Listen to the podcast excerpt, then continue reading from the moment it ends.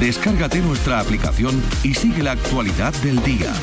Radio Andalucía Información.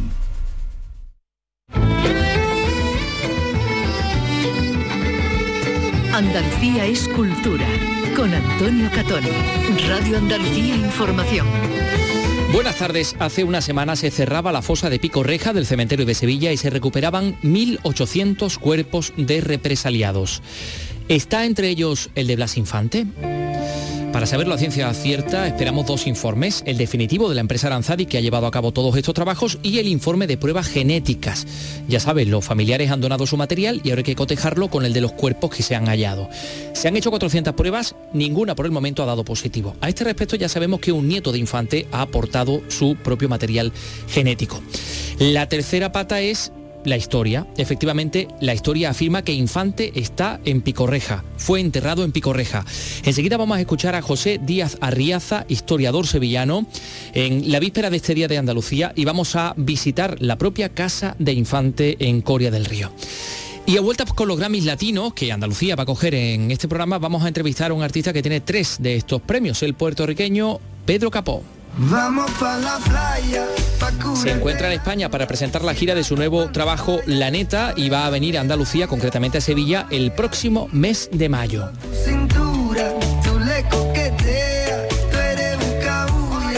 Y más cosas. Vicky Román, ¿qué tal? Buenas tardes. Hola, buenas tardes. Pues este fin de semana el cine español ha hecho historia de nuevo en el Festival de Cine de Berlín. El Oso de Plata, la mejor interpretación ha sido para la niña Sofía Otero, de nueve años, que interpreta un personaje trans en la película 20.000 especies de abejas. Hoy vamos a recordar a Juan Muñoz, el autor de Frederico Suborrico o El Pirata Garrapata, libros con los que tantos aprendimos a, a leer y a disfrutar de la lectura. Ha fallecido esta mañana. También vamos a recordar a la cantaora Chiqui de Jerez. Aparece en el Viso Belalcor, en Sevilla, una mina de agua que estaba taponada, que data del siglo I después de Cristo. La mina abastecía un importante asentamiento romano. Y van a conocer también a la, cantante belga-gaditana Chalia Volt, que tiene hoy concierto en su tierra, en San Fernando. Comenzamos con la realización de Manolo Hernández y la producción de Lolo Milanés.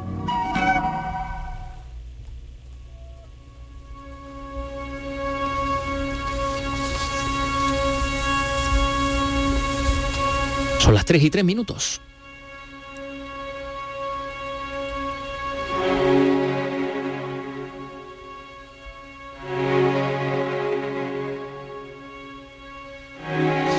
¿Dónde está el cuerpo de Blas Infante? ¿Ha sido exhumado de la fosa de Pico Reja en el cementerio de San Fernando de Sevilla? No lo sabemos todavía. El pasado 21 de febrero, hace una semana, se cerraba esa fosa común considerada la más grande de España. Se han localizado en todos los trabajos restos de casi 1.800 represaliados de la guerra civil y los primeros años del franquismo. El Ayuntamiento de Sevilla va a construir en ese lugar un memorial para recordarlos con dignidad. Esperamos el informe de la empresa Aranzadi, el definitivo de todos los trabajos que se han desarrollado en Picorreja. Y ahí podría haber efectivamente datos eh, sobre esta pregunta que le hemos planteado. Y por otra parte, se están analizando las muestras de ADN, obtenidas en esta excavación comparándolas con las de los familiares de personas represaliadas. Una investigación que se está llevando a cabo en la Universidad de Granada. Por el momento, sin resultados positivos. Eh, fue, por cierto, el Ayuntamiento de Sevilla, el Laboratorio Municipal de Sevilla, el que tomó las muestras de ADN de esos familiares y efectivamente es el laboratorio granadino el que está realizando las comprobaciones. Bueno, ¿y qué dice la historia? Mm, Blas Infante fue enterrado en Picorreja, es decir, sus restos han sido exhumados junto al resto de mm, represaliados. Se lo vamos a preguntar a uno de los historiadores que ha abordado este asunto, que lo conoce todo al respecto. Se llama José Díaz Arriaza. José, ¿qué tal? Buenas tardes. Hola, buenas tardes. Blas Infante pudo haber sido enterrado en esta fosa de Picorreja. ¿Qué dice la historia al respecto?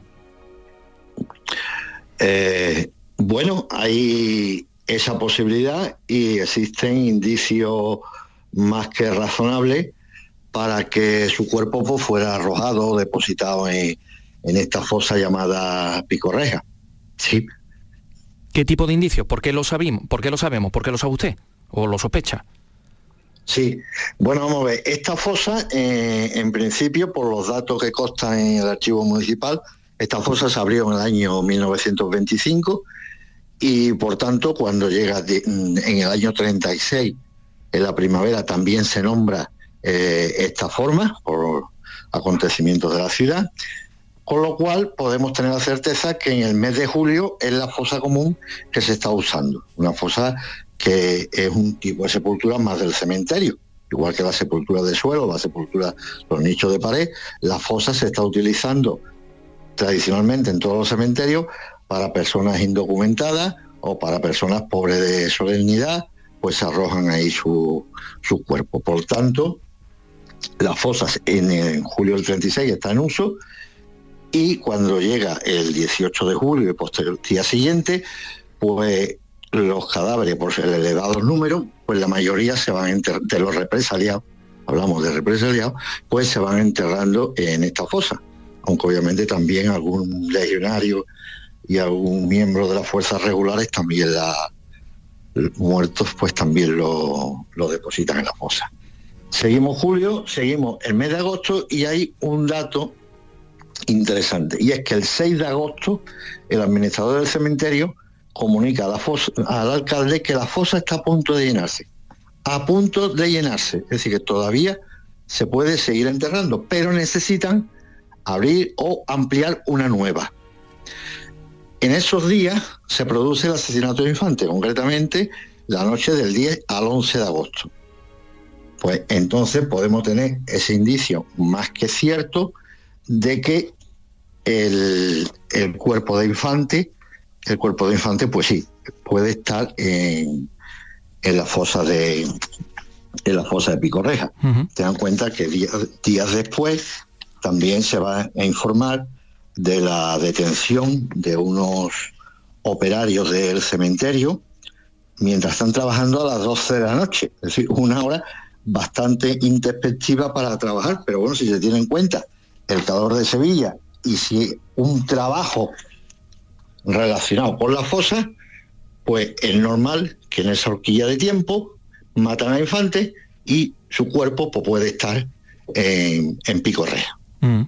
eh, ¿Existe constancia de esa apertura de la nueva fosa? Porque mm, dice usted que ya estaba a punto de terminarse o colmatarse la de Pico Reja y no sé si hay alguna fecha en mm. concreto que nos hable de la apertura de la nueva fosa que nos haga pensar que, bueno, pues la horquilla está clara.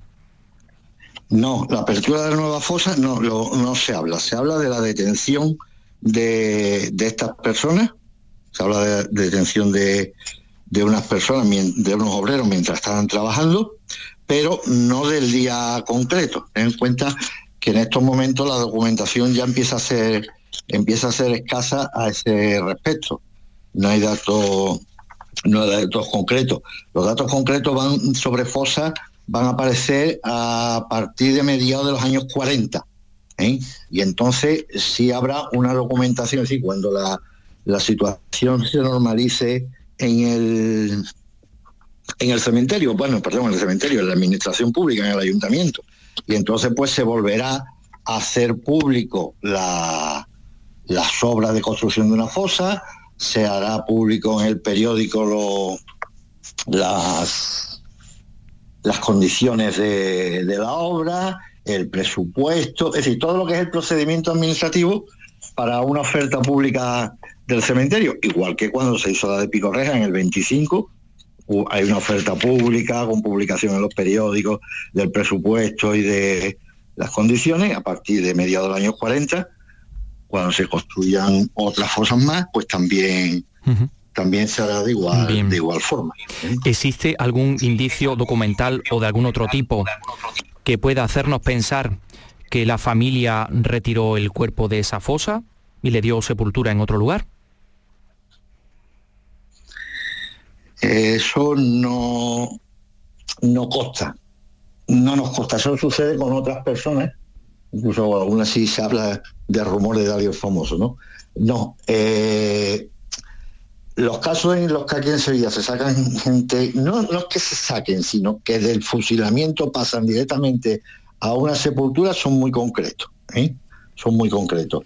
Y respecto a Blas Infante, sabemos que su viuda, vamos, lo dejó por escrito hay testimonio de María Ángel Infante, la hija, que también lo deja por escrito. Eh, ella se preocupó, se preocupó de saber dónde estaba enterrado el, estaba enterrado su marido. Incluso se testimonia de un sepulturero, un tal Rafael, que por los estudios que yo he hecho sobre quién trabajaba en el cementerio en aquella época, pues sí, había un, operario que se llamaba Rafael, pero ella misma se queja de que le dicen distintos sitios. Distintos sitios, incluso hasta a mí me, llegó hace ya tiempo otro un testimonio esto por escrito de posibles sitios en los que podría estar la infante, pero no, no se pueden considerar fiables. Y de hecho ya digo que hasta la angustia paria mm, lo lamenta, ¿no? Dice, acabé por no creerme nada de lo que me dijeran. Si quedaban el cadáver por, por perdido o situado en, en la fosa del cementerio. Señor Díaz Arriaza, eh, ¿existe constancia de eh, la forma en la que Blas Infante iba vestido? Si tenía algún objeto personal suyo cuando fue fusilado que pudiera haber aparecido junto al cuerpo? Eh, de ropa más o menos característica, no. ¿eh? Se supone, bueno, pues que iría a lo mejor en manga de camisa o en las chaquetas, pues son prendas de, eh, usadas de la burguesía, ¿no? Entonces, pues se, supone que por el calor sería una ropa más, bien cómoda. los objetos personales y constancias que se le entregaron a la, a la viuda, es decir, lo que era las gafas, el reloj y la pluma, se le entregó, con lo cual un dato así físico identificable no, no tenemos. Por ejemplo, a Puelle, presidente de la Diputación, el director del cementerio le amarró unos alambres en las muñecas y en, la, y en los tobillos, caso de que algún día se podía localizar. O otro militar le pusieron un trozo de mármol en el pecho. A, a, este infante no hay ningún dato así eh, concreto que se pueda localizar. Solamente hay un dato que puede ser revelador a la hora de la exhumación, es que Infante lo entierran el día 11 y el día 12, al día siguiente, eh, depositan en la fosa cuatro cuerpos de legionarios. Son dos legionarios y dos, y dos miembros de las tropas nativas de, regulares. Muertos en combate, los llevan al hospital militar y el hospital militar al cementerio.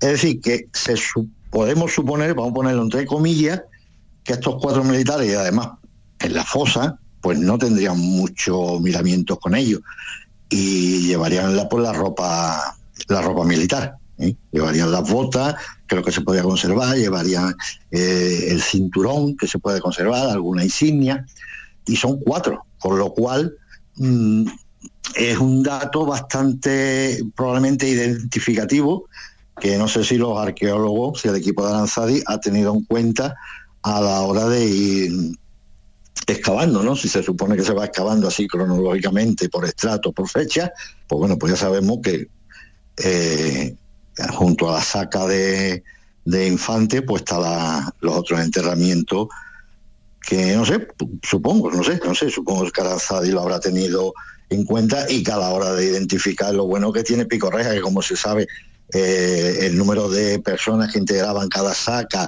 la fecha, son datos que en un momento dado, a la hora de la identificación, al margen del ADN, pues son bastante valorables para, para la identificación completa. José Díaz Arriaza, bueno, pues vamos a ver entonces el resultado de la excavación de Pico Reja, el, informe definitivo que realice la empresa que se ha ocupado de ello. Por supuesto, estaremos pendientes de los informes de, de ADN, porque sabemos que la familia, que el propio nieto de Blas Infante, en su momento llegó a eh, a, facilitar el material genético para que esto se pueda llevar a cabo. Eh, en cualquier caso, le agradecemos mucho que desde la historia, desde la disciplina que usted domina, nos haya eh, iluminado a este respecto. Muchas gracias, José Díaz Arriaza.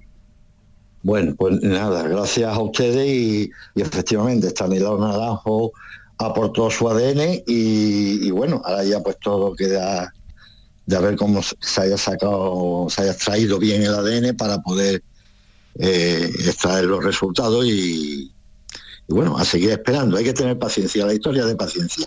Gracias a vosotros. Un saludo.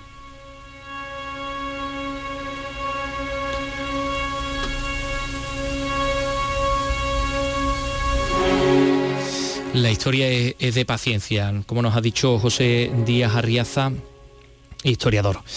Em, bueno, Blas Infante es nuestro protagonista en esta víspera del 28 de febrero, porque también vamos a conocer al personaje a través de, su casa, de la casa de Coria del Río, de la Casa de la Alegría, porque, bueno, hoy mm, habrán comprobado ustedes que no está Ray Angosto con nosotros, que está Lolo Milanés en las labores de producción, haciéndolo fantásticamente bien, pero eso no significa que no vayamos a contar con Ray, porque efectivamente ha sido Ray quien visitaba este pasado fin de semana la Casa de Blas Infante en el programa Días de Andalucía, y hemos realizado este montaje.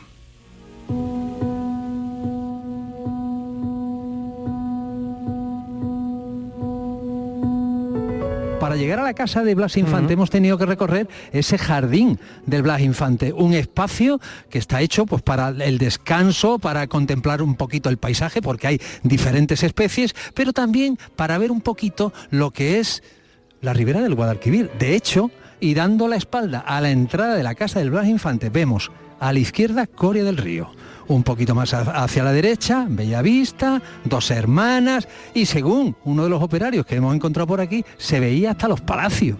Estamos al lado de Ana Vicente, que es una de las tres guías del museo, ¿eh? monitora, en el que ella se encarga pues, de acompañar a los grupos de gente que vienen a conocer este sitio, que ya te digo yo, tampoco yo lo conocía. Y impresiona llegar, eh, Ana Vicente, muy buenas. Hola, buenos días. Con esa de una de las monitores nos acercamos un poquito, vamos a entrar un poquito porque estamos en la, en la parte de, afuera.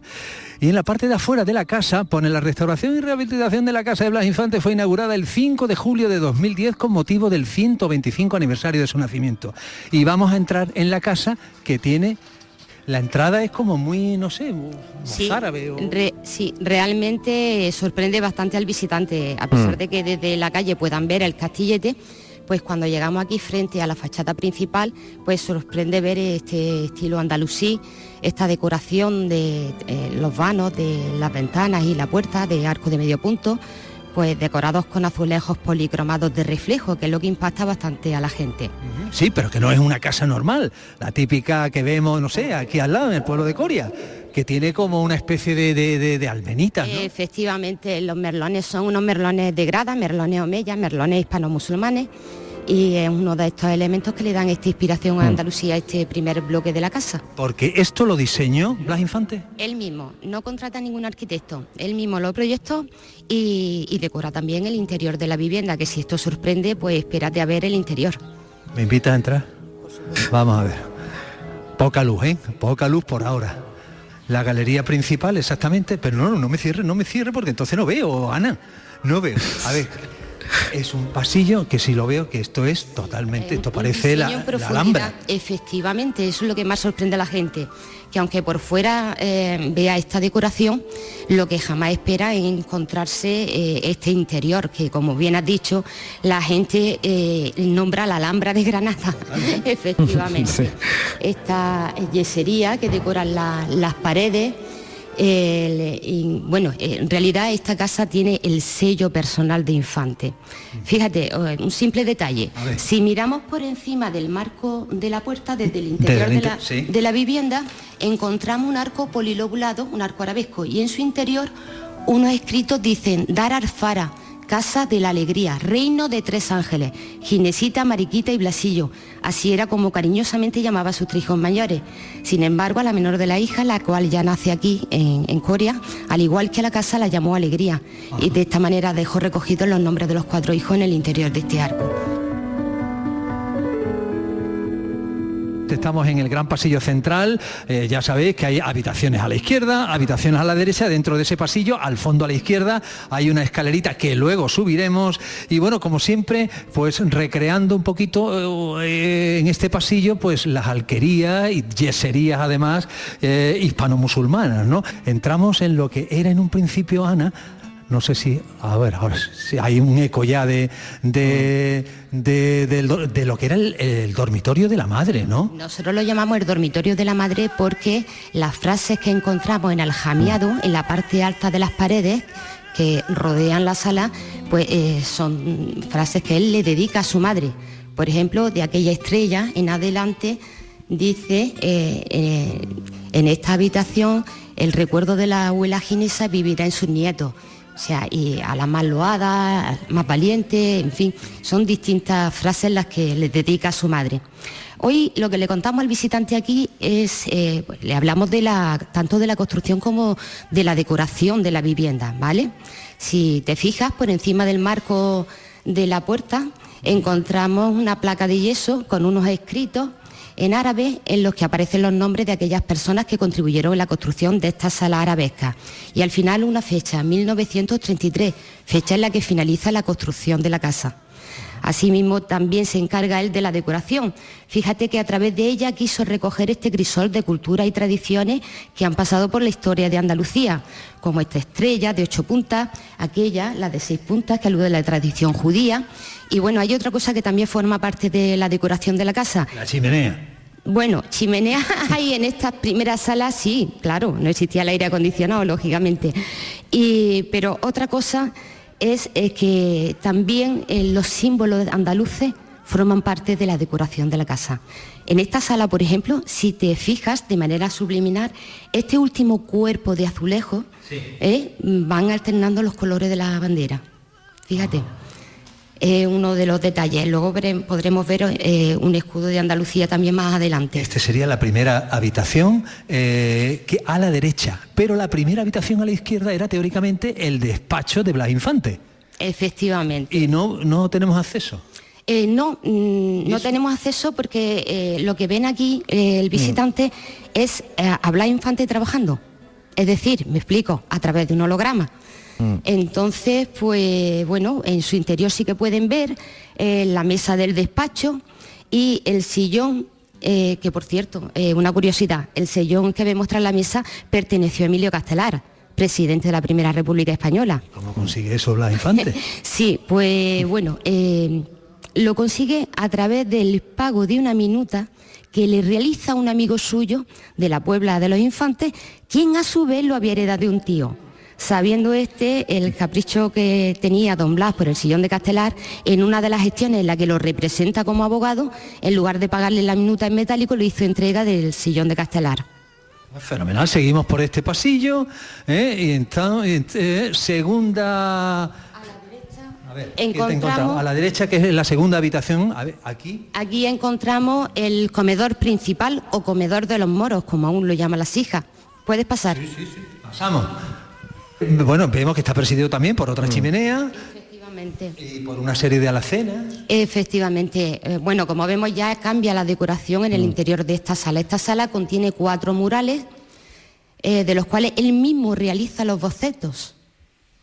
¿Vale? Dos de ellos aluden eh, al pasado de Andalucía, este primero donde tenemos situada la puerta de acceso a la sala y el que encontramos a continuación a la derecha, esta imagen que representa la leyenda de la Peña de los Enamorados de Antequera. Sí. Claro que él estuvo al lado. Efectivamente. Eh, bueno, él ya lo veía desde el, barcón de Archidona cuando estuvo interno. Claro, claro. Esa peña de los enamorados. Efectivamente, hoy también conocida como la peña del indio. Bueno, eh, a continuación, pues estos otros dos murales son paisajes de Isla Cristina, eh, lugar donde reside la familia Infante durante el periodo, el periodo dictatorial de Primo de Rivera y donde nacen las primeras hijas. O sea que teóricamente aquí eh, eh, era donde hacían vida familiar. No, no, no, no. Ellos donde realmente hacían la vida era en el segundo bloque de la casa.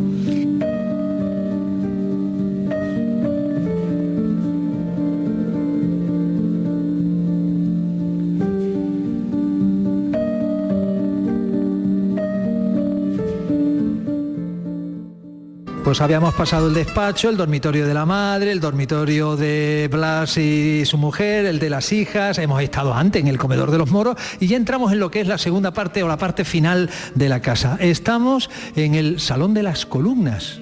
Efectivamente. Y aquí, aquí es donde realmente hacían la, vida familiar, porque ahí está una entradilla así desde la cocina donde podían salir los platos y donde comían. Efectivamente, aquí tenemos el torno porque realmente era aquí donde hacían la vida la familia.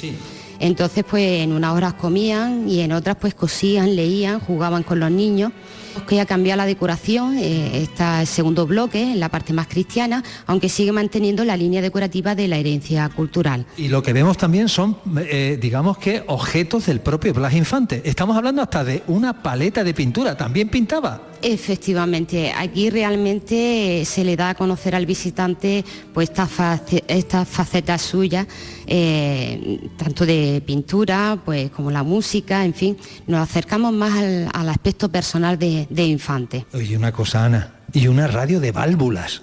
Bueno, esta radio tiene su historia. Efectivamente. Contámela, contámela.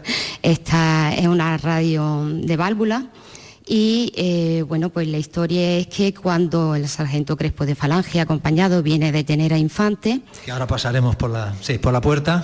Efectivamente, pues se lo llevan, lo requisan, se lo llevan con él, alegando que a través de esta radio se comunicaba con los rojos de Moscú.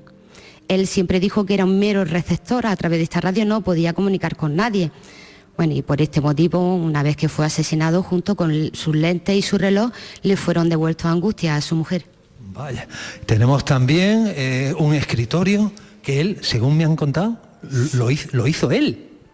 Sí, efectivamente, él construye esta parte alta y, la, sí, era un hombre polifacético, sí, sí. Fue, fue, construcción suya, al igual que la pintura que encontramos en esta silla de, de Enea, eh, con estas pinturas con motivos andalusíes que también fueron las sillas pintadas por él. Bueno, pues seguimos entonces, seguimos aquí en la segunda parte de la casa de Blas Infante y a la derecha vemos que tampoco podemos entrar. ¿Esto que es la sala de música? Efectivamente, esta es la sala de la música. En ella lo que el visitante ve es el piano y además... Eh, donde se compuso el himno. Donde él saca las primeras notas y compone la letra del himno. Luego ya lo armoniza el maestro José del Castillo Díaz de la Banda Municipal de Sevilla. Pero aquí el visitante puede ver cómo empieza él la composición primera en este piano que compra de segunda mano a la maestra doña Matilde de, la Cristina. De estos que ponían las velas y todo. Sí, efectivamente. La biblioteca, a ver, cuéntanos de la biblioteca. Tenemos aquí un escritorio. Sí, su mesa de... Con plumas y Efectivamente. Eh, sabemos que, fíjate que esta biblioteca alberga parte de un legado de los 1800 tomos que deja. Entonces, eh, en ella eh, podemos encontrar diversidad temática, desde libros de astronomía, botánica, medicina natural, la historia de los papas, un Corán. Filosofía. por supuesto, antropología, por supuesto. Incluso un bloque de gramática hasta en nueve lenguas diferentes esto era debido a que era un ser con mucha inquietud, más de un estudioso con Tomás.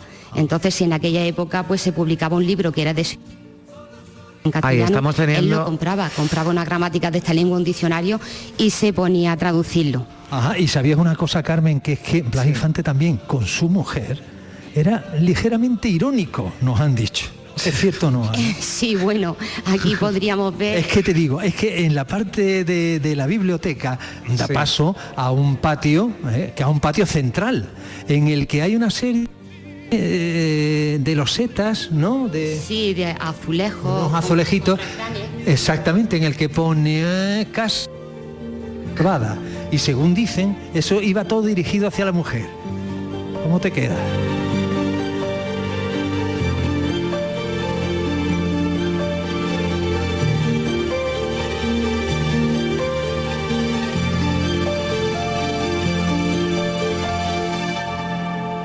Eh, el segundo bloque estaba la biblioteca, la sala de música, el aula Blas Infante, pero ya estamos en el exterior. Por cierto, ha quedado un día fantástico. ¿eh? Desde aquí por lo menos no veo ni una, ni una nube, aunque ya a la salida vemos eh, que hay como unas chumberas que hasta allí llegaban ¿no? las mm. tierras aquí de Blas Infante. Efectivamente, en el año 76 expropian esta parte de la finca para construir la carretera, la autovía de Sevilla.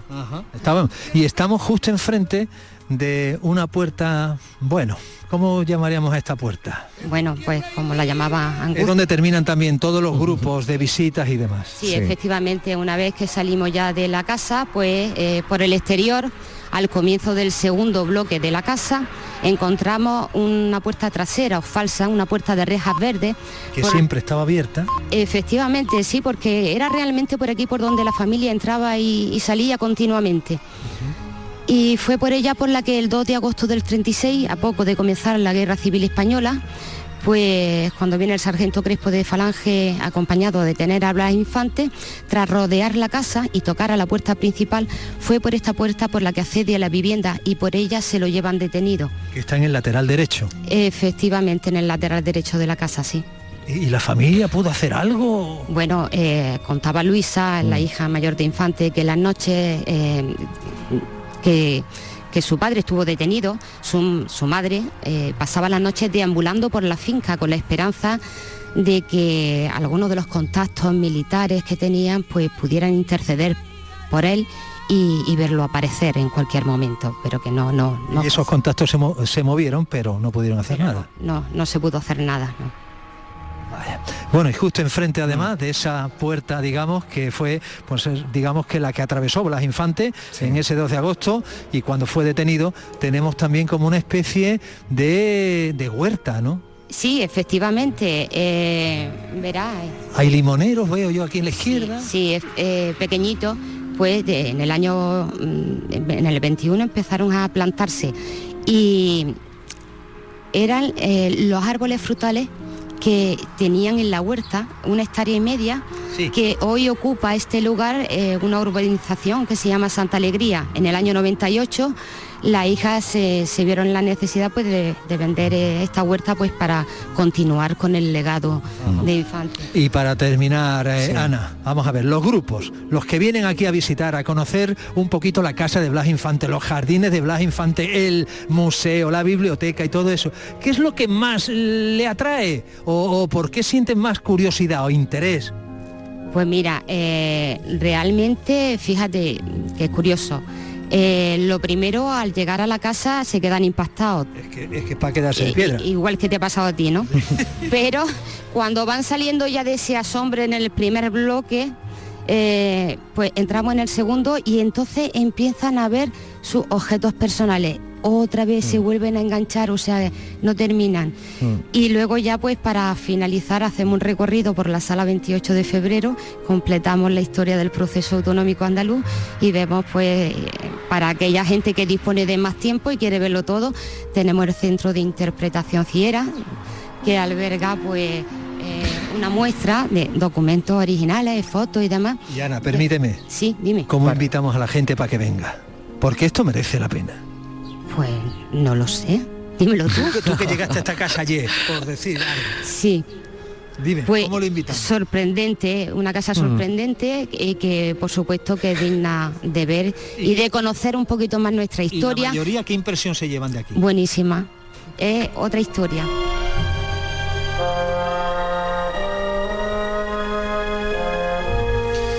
Museo de la Autonomía de Andalucía, la Casa de Blas Infante en Coria del Río. Son las 3 y 33 minutos. Enseguida vamos a estar con Pedro Capó. Andalucía es cultura. Radio Andalucía Información. Con Antonio Catoni. De lunes a viernes a las 4 de la tarde tienes una cita con el flamenco. Los conciertos y festivales, los recitales, los homenajes, las citas imprescindibles de este arte genuino de nuestra tierra. La mejor selección de nuestra fonoteca. Portal Flamenco. De lunes a viernes desde las 4 de la tarde con Manuel Curao. Radio Andalucía Información.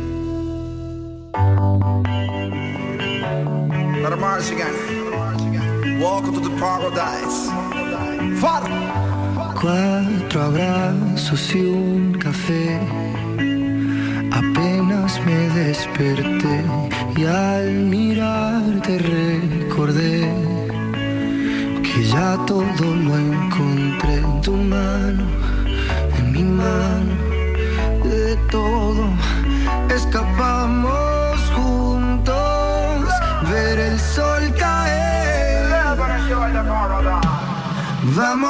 Claro, escuchan esta canción, enseguida identificamos al cantautor puertorriqueño, ganador de tres premios Latin Grammy, Pedro Capó, porque esto de la pantalla, de la medalla es muy conocido, claro. De hecho, conquistó a todo el mundo, el público latino, español y anglosajón en 2008 con este, con este hit con el que, bueno, pues ahí estaba con Farruko, luego llegó la versión de Alicia Keys, eh, pero ha cantado con Camilo, con Shakira, con Carlos Rivera, con Becky G, con Ricky Martin, con nuestra India Martínez también, por ejemplo, en Besos Escondidos, y en fin, tiene muchos, muchos otros éxitos. Pero es que Pedro mm, Francisco Rodríguez Sosa, que así se llama Pedro Capó, tiene mucho más que ofrecer y se reinventa continuamente, ¿no? Porque además así lo indica la revista Rolling Stones en español, que este año eh, lo tiene él en la portada. Eh, bueno, pues Pedro Capó está en España, está en Madrid a propósito de su gira La Neta Tour 2023, que va a pasar por Andalucía, por Sevilla en el mes de mayo. Va a estar en la Sala Malandar y ese, presentando ese nuevo trabajo que tiene temazos como este.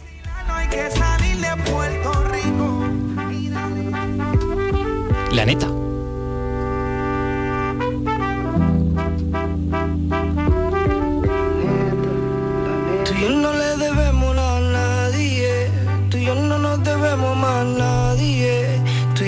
Defendemos en la calle.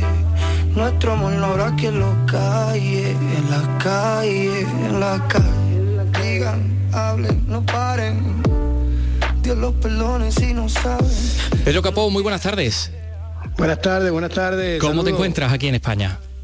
Feliz, feliz de estar por acá, ya luego de unos añitos que estuvimos alejados por la pandemia, ya por fin regresamos al ruedo, contento, con toda la ilusión de estar allá ya este 12 de mayo se, está acercando. Claro, bueno, y cuando vengas a Andalucía, que yo supongo que no, no, va a ser la primera vez que venga, ¿no? Te vas a dar cuenta de que es un trasunto del Caribe, que somos prácticamente, hablamos prácticamente igual. Pues con muchas ganas de estar allá. Es mi primera vez, como bien dices, con toda la ilusión de estar allá.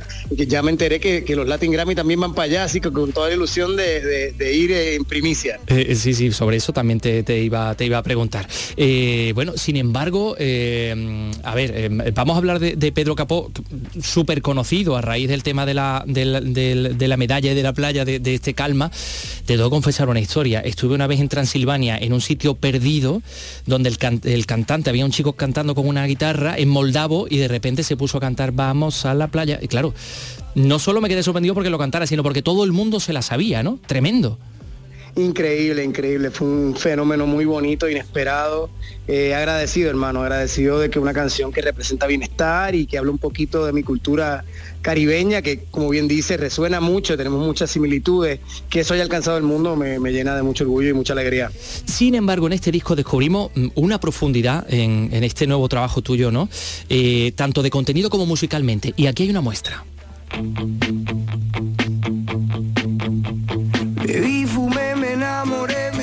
Pata, metí el pie, me di dos palos, medité, me di el abrazo y el café, me di un dolor de no sé qué, busqué la causa en internet, dice que voy a morirme de algo y que no es de la risa.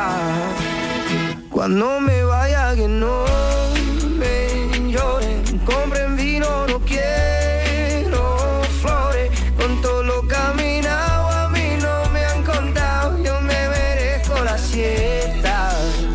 Es que te estás imaginando tu propio entierro, ¿no? Eh, y estás diciendo que cuando yo me muera, cuando no esté aquí, no me traque ahí flores, trae vino y vamos a celebrar, ¿no?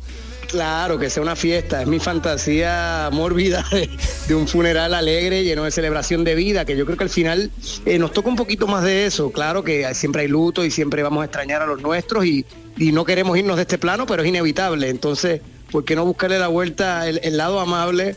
Y, en vez de, algo tan doloroso, también verlo como uno, porque la muerte es algo que nos va a pasar, eh, querramos o no, y, qué bonito verlo como una invitación a vivir y aprovechar nuestro presente. Mm, bueno, bueno, bueno. Eh, por eso te decía yo que eh, no solo en este tema, en muchos otros temas de, tu nuevo trabajo, pues se nota efectivamente ese pozo de profundidad que no sé si, mm, em, a ver, si no te molesta que te conozcan un poco por tu trabajo más superficial, que son canciones evidentemente muy bonitas, como esta calma, ¿no? Y no por estos temas en los que tú realmente expresas cosas, mm, en fin, pues eso, ¿no? Muy profundas, ¿no? Sí, totalmente. Yo creo que todo este periodo eh, pandémico nos llevó a, mucha introspección, a, la autoexploración, a redescubrirnos y a poner en la balanza eh, las cuestiones que realmente eh, tienen, tienen peso y, son primordiales en nuestra vida. Y pues atravesé ciertos temas como la muerte, como la, tristeza, la gratitud también. No, es nada de un punto negativo ni, ni mórbido, al contrario, como una invitación a vivir y a, explorar nuestras realidades eh, de la condición humana. No, y no. de ahí nace la neta. Y e incluso, mm, bueno, pues eh, confiesas que a veces te sientes cabrón. Me siento cabrón, me siento cabrón.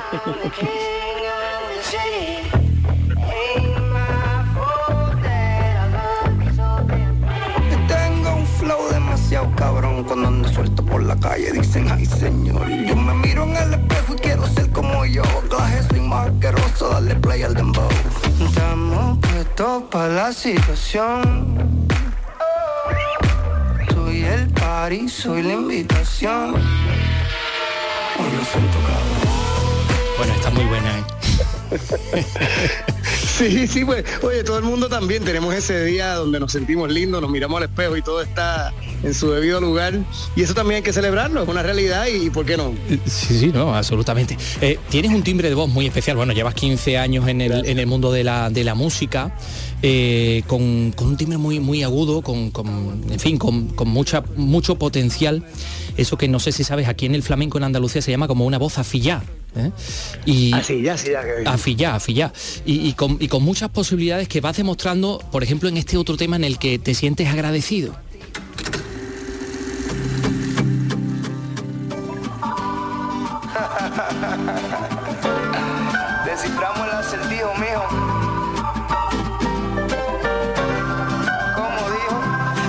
se la dedico a los que caminan conmigo, a la madre que me parió y a cada uno de mis hijos, a mi viejo allá en el cielo, los consejos que me dijo, gracias a tus enseñanzas, si la cago me corrijo, fijo el ojo, voy a todo, consigo mis objetivos, nos zumbamos y si fallamos, desciframos el acertijo, mijo. Desciframos el acertijo, mijo.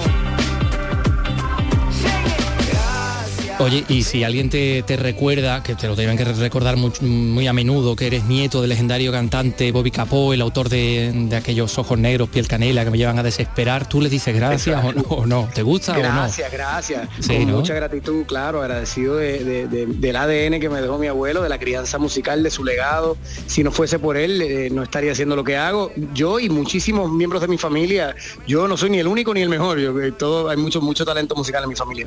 no? Vaya, y aquí hay una muestra fantástica. Oye, eh, decías que efectivamente los Grammys latinos van a venir a Andalucía, ya veo que te has enterado, así que eh, van a tener lugar probablemente en Sevilla, todavía no está muy claro. ¿Vas a venir?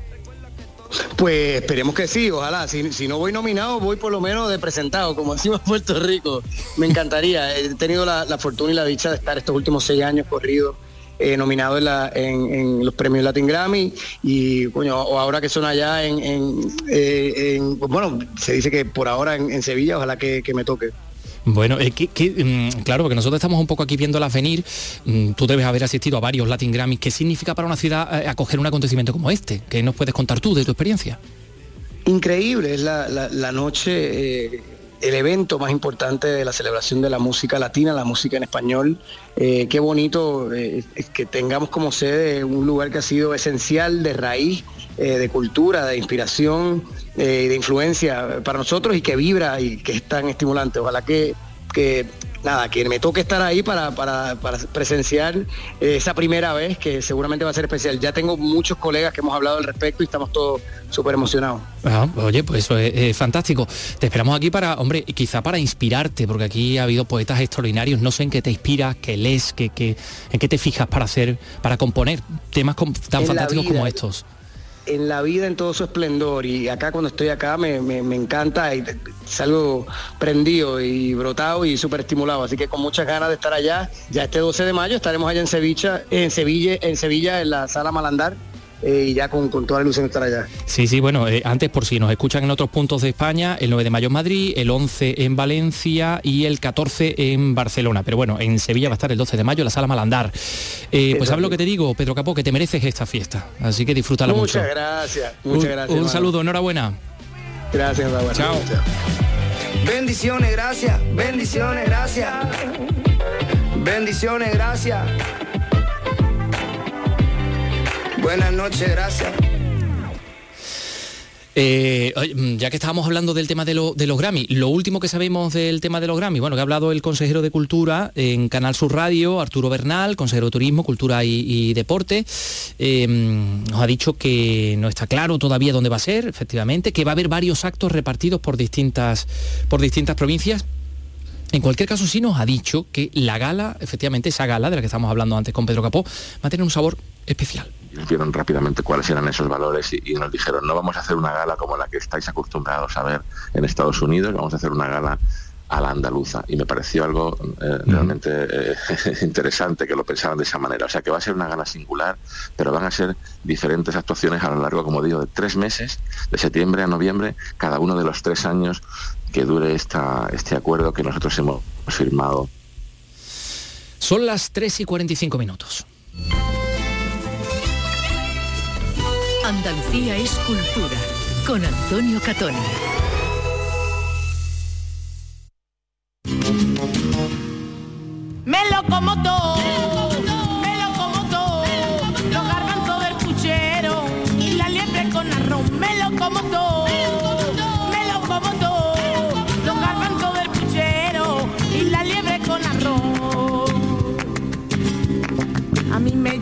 Chiqui, pero de chica no tengo nada. Pues no, no tenía nada de chica. El flamenco de Jerez está de luto tras la muerte repentina a los 45 años de Milagros de los Reyes, Chiqui de Jerez que llevaba varios años inactiva a causa de una enfermedad, sobresalía, por sus interpretaciones por bulerías y por tangos, formaba parte de una gran familia de artistas en la que destaca su hermano Pelé de Navajita, Navajita Plateada, sus hermanas Ana y Coral.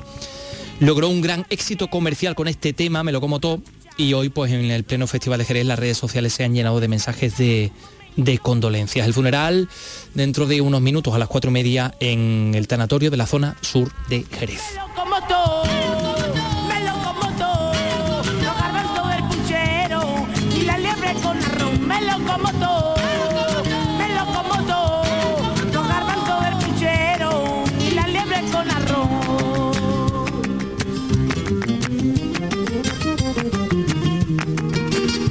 Pues como decimos en pleno Festival de Jerez donde se encuentra Manolo Curao. Manolo, ¿qué tal? Saludos cordiales desde la bodega de San Ginés, del Consejo Regulador y sede de prensa del Festival Jerezano. El Festival de Jerez ya ha abierto todos sus escenarios desde que se inaugurara el pasado viernes día 24 con el Ballet Nacional. El fin de semana da paso al Día Andalucía y a las vísperas.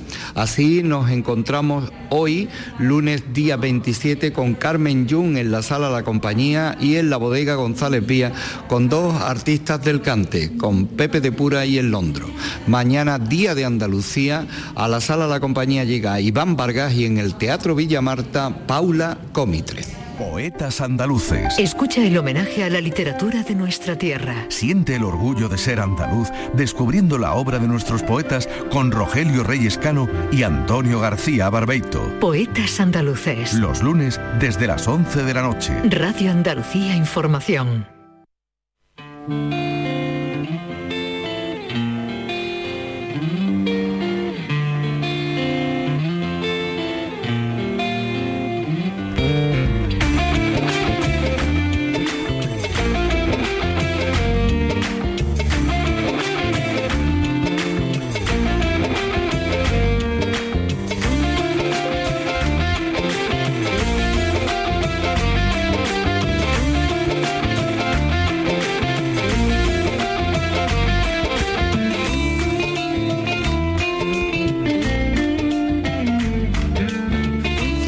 Tres y 48 minutos. Bueno, pues hemos eh, mandado condolencias a la familia de Milagros de los Reyes, a Chiqui de los Reyes, Chiqui de Jerez.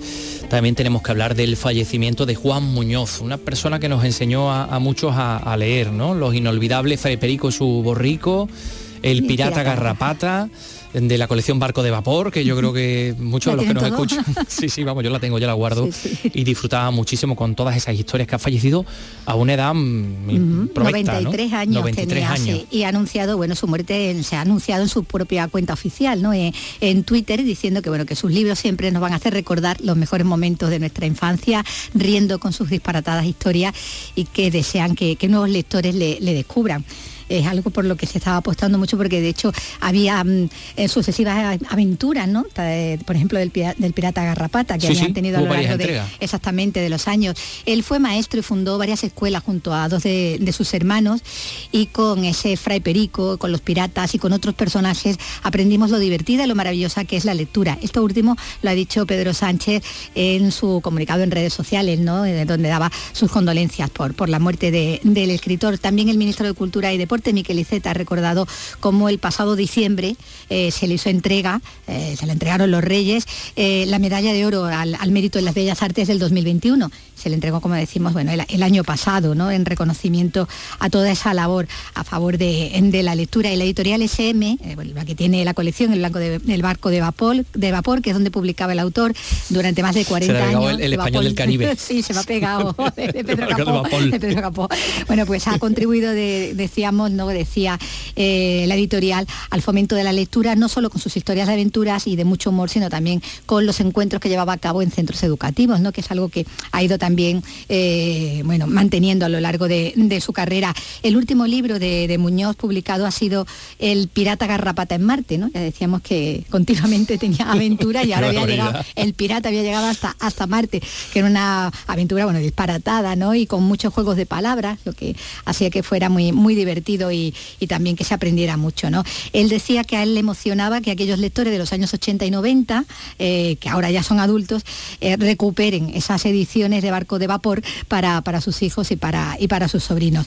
En el año 66 ya le dieron el premio Doncel por su cuento Las Tres Piedras y en esa época en la que impartía clases en una escuela eh, en Madrid un inspector le regaló el libro de Las Florecillas de San Francisco y ese fue el germen de, de Fray Perico y, y su borrico, su obra ma- más, importante y con la que ganó el premio SM eh, del barco de vapor en el año 1980. Desde entonces, bueno, pues más de un millón y medio de libros vendidos de esta, de esta historia, traducida a muchos idiomas, incluso se utiliza en Japón para enseñar el castellano, el cuento de, de Juan De- Muñoz, sí, ah. sí. Y en el 82 es cuando mm, bueno, vio la luz ese otro libro tan importante suyo, El pirata garrapata, que sigue vivo, ¿no? Y que ha protagonizado, bueno, dos sagas que se han convertido en los títulos más vendidos de toda la colección de la Bueno, editorial. pues ojalá O sea, que los tenido mucho, mucho niños recorrido. Claro, que los niños sigan leyéndolo. Por ejemplo, niños como esta niña de la que le vamos a hablar, Sofía Otero, creo que se llama, una niña que ha hecho historia, ¿no? Porque, bueno, pues el Festival de Cine de Berlín, la última edición, Carla Simón se llevó el Oso de Oro con Alcarrás y este año había muchas expectativas en torno a, a otras de nuestras directoras y al final la que se ha llevado un reconocimiento es la, la persona, la actriz más joven de, de la historia, no ha sido la, la actriz más joven en lograr el premio de interpretación que ya no distingue de género, ya no es actriz o actor. o ¿no? actor, no, no, y es por esta película. Mamá, ¿por qué soy así? Así como, cariño. Si Dios nos ha hecho perfectos. Somos perfectos.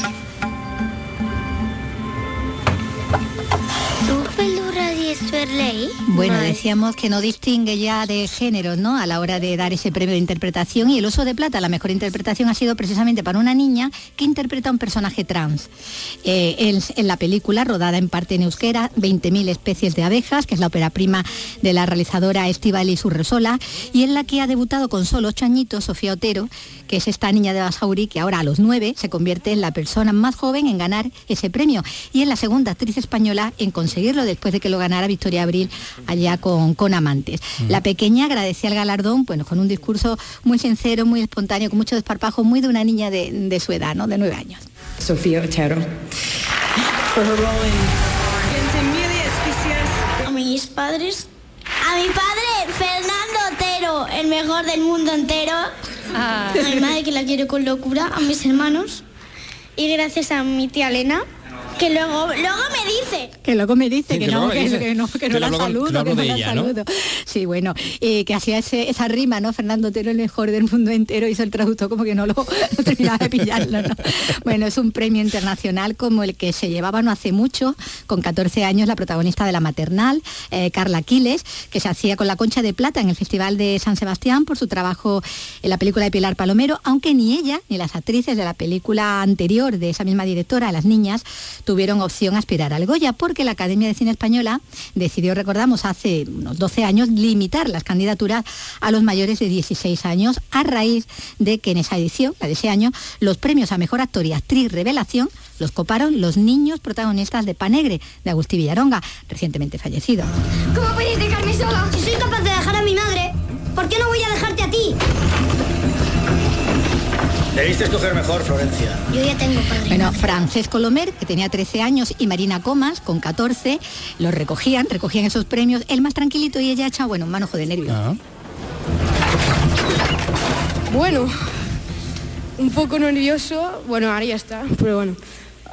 Bueno, ah, quiero mm, agradecer este premio a, a Agustí Villaronga para, para es- esta película tan bonita que ha hecho.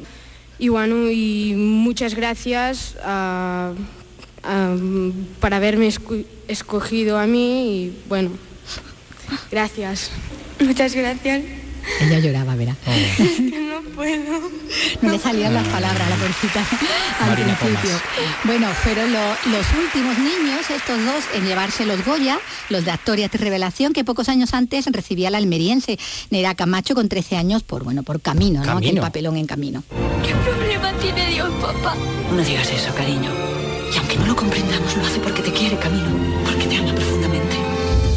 Yo le doy las gracias todos los días era por la un dramón, como también lo era con, con ese fondo mágico de cuento que tenía El laberinto del fauno, que es la fantasía de Guillermo del Toro en la Guerra Civil Española, que supuso el Goya para Irene Vaquero, que tenía 12 años. Hola. Hola.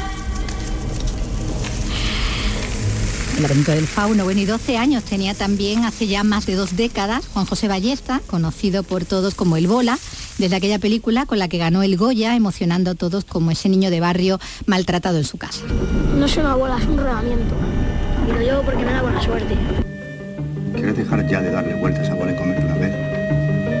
Pero si ya estoy comiendo. ¿Que te la guardes o te la tiro? Adri, ¿juegas o qué? Pues vamos, joder. Una, dos, tres, cuatro, cinco, seis. Era impactante ese trabajo que hacía Ballesta ¿no? en, en el Bola, trabajo actoral de Goya, como el que hizo tres años antes Andoni Erburu, que es la persona más joven que ganó el Goya en su momento, con 11 años. Además fue el primer menor eh, que era galardonado allá en 1997 con su papel en Secretos del Corazón de Moncho Armendáriz. ¿Tú qué dices? ¿Que se escapa o que no? Si te pillan en una trampa así tan jodido.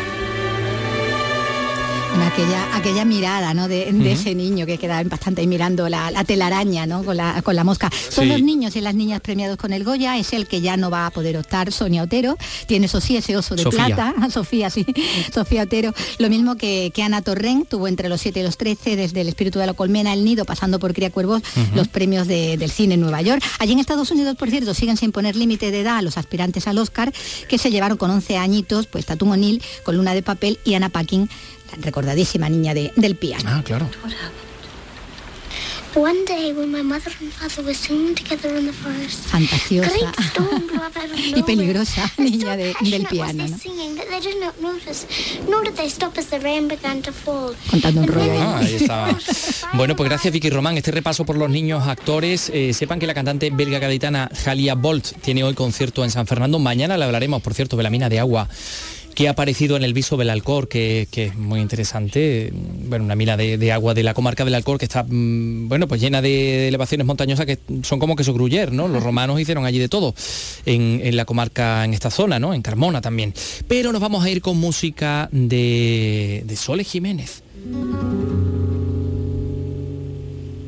Sé que nada ya me queda del pasado. de todo Esta que voz tan característica, tan particular y tan hermosa. Hoy cumple 60 años quien fuera eh, voz de, de presuntos implicados.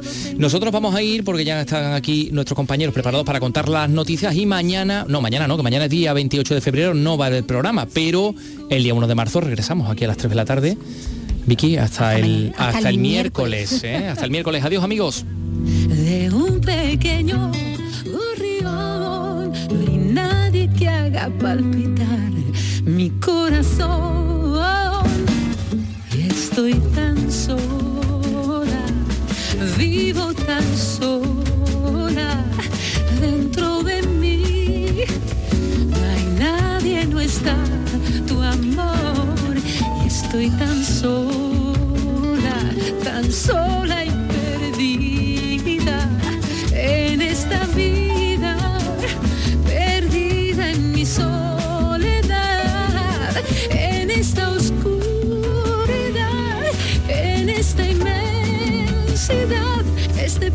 Sin luz, un desierto sin